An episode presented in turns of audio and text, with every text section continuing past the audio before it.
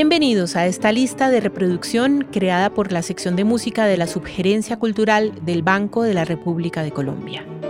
Soy María Isabel Quintero y en este episodio de la lista de reproducción Bajo la Batuta hablaremos de tres grandes sinfonías escogidas por grandes directores de nuestro tiempo.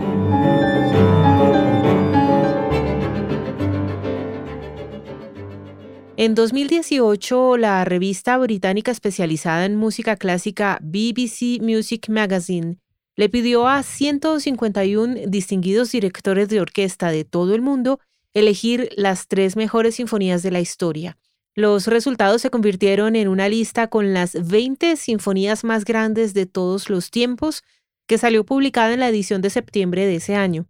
Para este episodio seleccionamos tres sinfonías del prestigioso listado que pertenecen al selecto grupo de las primeras diez. Son ellas la Sinfonía número 41 de Wolfgang Amadeus Mozart, la Sinfonía número 4 de Johannes Brahms y la Sinfonía número 6 de Piotr Ilyich Tchaikovsky.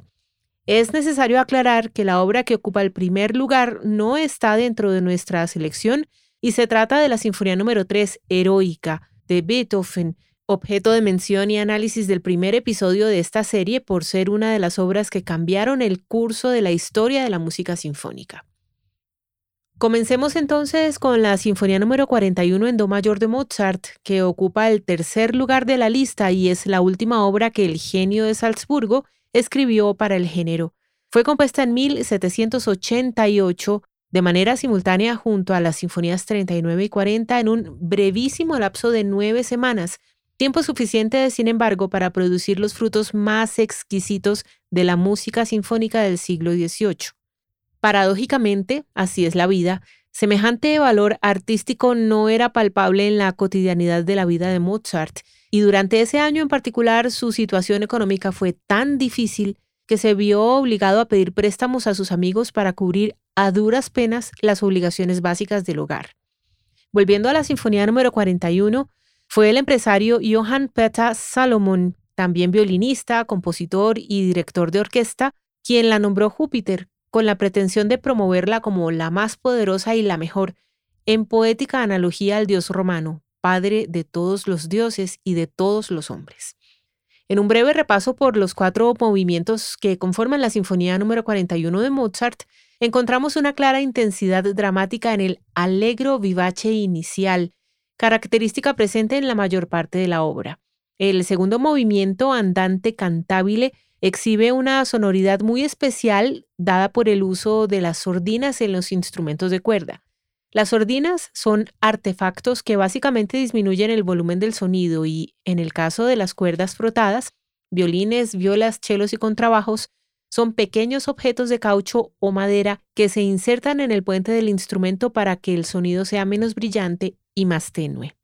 En el tercer movimiento, Minueto Alegro, Mozart logra un discurso expresivo y elaborado gracias a la finura con la cual estructura las líneas melódicas de los instrumentos de viento. Y el último movimiento, Alegro Molto, no es solamente final de la obra, es también el cierre de la producción sinfónica de Mozart, un final glorioso, un derroche indiscutible de extrema genialidad. Afirmación que no resulta exagerada, pues en esta pieza Mozart hace gala de una suerte de técnicas de composición cuya descripción tal vez resultaría árida y no constituye el propósito de esta narración. Basta con saber que el manejo de las melodías trascendió por mucho lo hecho anteriormente, entrelazando con exquisitez, delicadeza y habilidad de joyero experto hasta cinco líneas diferentes en un juego de imitaciones y diálogos que conducen con vitalidad incontenible al contundente final, rebosante de optimismo.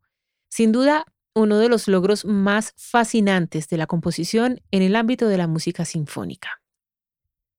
En el sexto lugar del listado de la BBC Music Magazine aparece una sinfonía compuesta casi un siglo después de la 41 de Mozart, se trata de la Sinfonía número 4 en Mi menor opus 98 de Johannes Brahms, la última de su catálogo de obras para el género.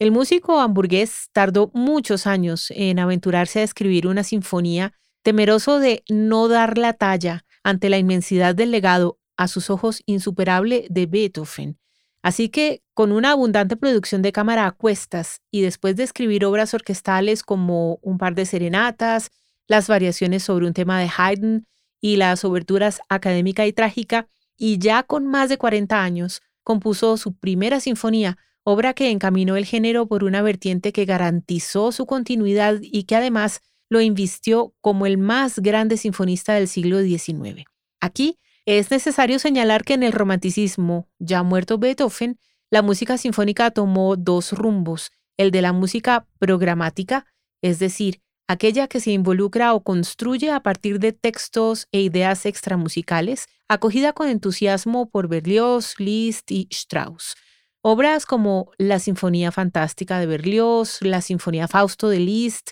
o los poemas sinfónicos como Don Juan, Don Quijote y Así habló Zaratustra de Strauss son ejemplos perfectos de dicha corriente, y el rumbo demarcado precisamente por las cuatro sinfonías de Brahms, descendiente directo de la tradición clásica que no hace alusión directa a elementos no musicales.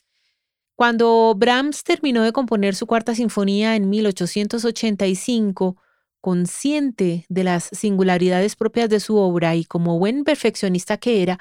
organizó una audición para algunos de sus amigos músicos, interpretándola en una versión para piano a cuatro manos. A pesar del mutismo de la selecta audiencia y de cierto descontento en el ambiente, persistió en su propósito y poco después le enseñó las partituras al famoso director de orquesta Hans von Bülow, con la intención de que fuera interpretada por la orquesta que él dirigía en Meiningen.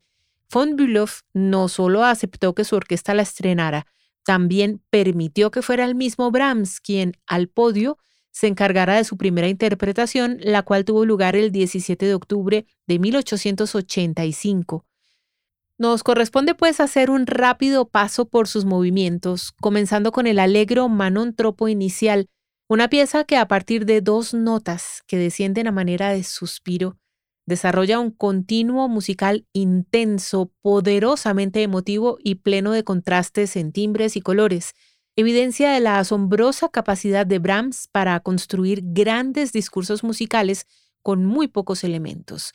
El segundo movimiento, andante moderato, es un fragmento pleno de amabilidad y calidez, cuyas sencillas melodías se relacionan inevitablemente con sonoridades de una época pasada, dado el uso del modo frigio medieval por parte de Brahms en medio de giros apasionados y melancólicos. El tercer movimiento, alegro jocoso, aunque de cierta manera es compatible con el carácter alegre y enérgico de los scherzos de las sinfonías de Beethoven,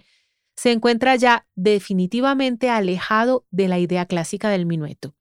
Finalmente, el cuarto movimiento, alegro, enérgico, apasionato, Está escrito en forma de pasacaglia, un estilo de pieza asociado sobre todo a las óperas francesas del barroco, que Brahms introduce con gran habilidad para crear un efecto de creciente acumulación emocional que se precipita hacia un final cortante, implacable y contundente.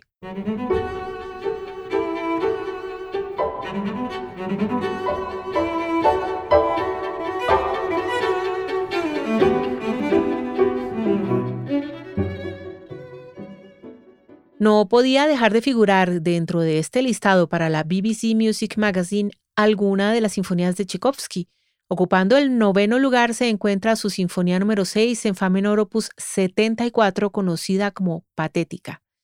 Compuesta y estrenada en 1893, año de su muerte, es la última obra que Tchaikovsky escribió para el género,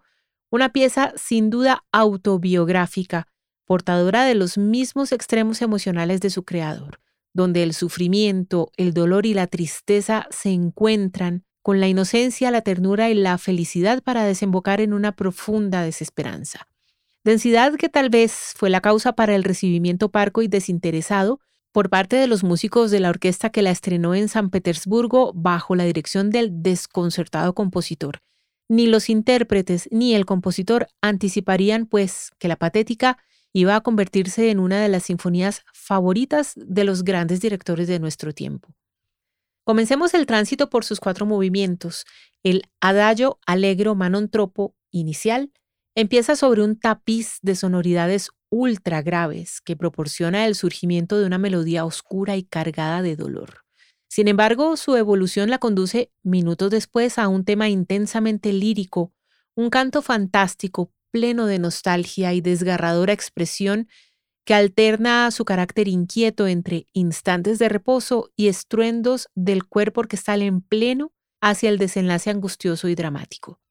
El segundo movimiento, Alegro con Gracia, consiste en un vals magistral gracias al desafiante e inusual ritmo en cinco cuartos en vez de tres cuartos, recurso transgresor que, contrariamente a lo que hubiera podido suceder, discurre con exquisita fluidez, elegancia y gracia sin igual. Segmento que sin duda le brinda un respiro necesario a la sinfonía, una recarga de frescura en medio de la opresión. El tercer movimiento, Allegro molto vivace, es una pieza de contagiosa vitalidad a medio camino entre la danza francesa y la marcha militar, de carácter optimista y abierto, en la que abundan los intercambios entre los diferentes grupos instrumentales de la orquesta, cuerdas, maderas y metales. Y lo que sucede a continuación resulta contrario al acostumbrado para el final de una sinfonía de las características y dimensiones de la patética. El esperado cierre triunfal, glorioso, o al menos elocuente o vagamente luminoso, cede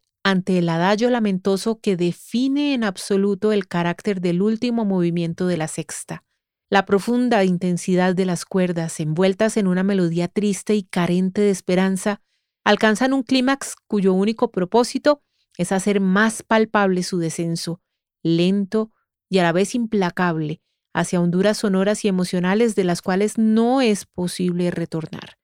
como no retornó Tchaikovsky al emprender el viaje definitivo nueve días después de la premier de su patética a los 53 años de edad, víctima, al parecer, del cólera. Concluimos así este episodio dedicado a tres sinfonías extraordinarias, preferidas, entre otras, por grandes directores de nuestro tiempo. Obras de gran sofisticación, refinamiento, expresividad y maestría ubicadas en el pedestal de las más elevadas creaciones artísticas de la humanidad.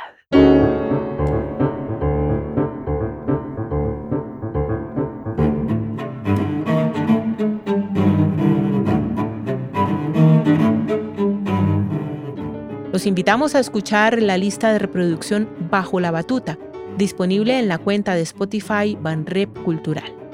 La investigación y selección de la música de esta lista fue realizada por Luis Guillermo Vicaría. Los estuvimos acompañando Jefferson Rosas en la edición y montaje, María Alejandra Granados en la producción y María Isabel Quintero en la presentación.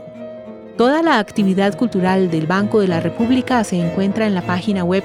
www.banrepcultural.org, en Facebook como Sala de Conciertos Luis Ángel Arango y en Instagram, Twitter y YouTube como Banrep Cultural. La música de este podcast es parte de Conversaciones, variaciones para violín, violonchelo y piano opus 32 del compositor Juan Antonio Cuellar, interpretada por el ensamble Lincoln Trio. Los esperamos en nuestro próximo episodio.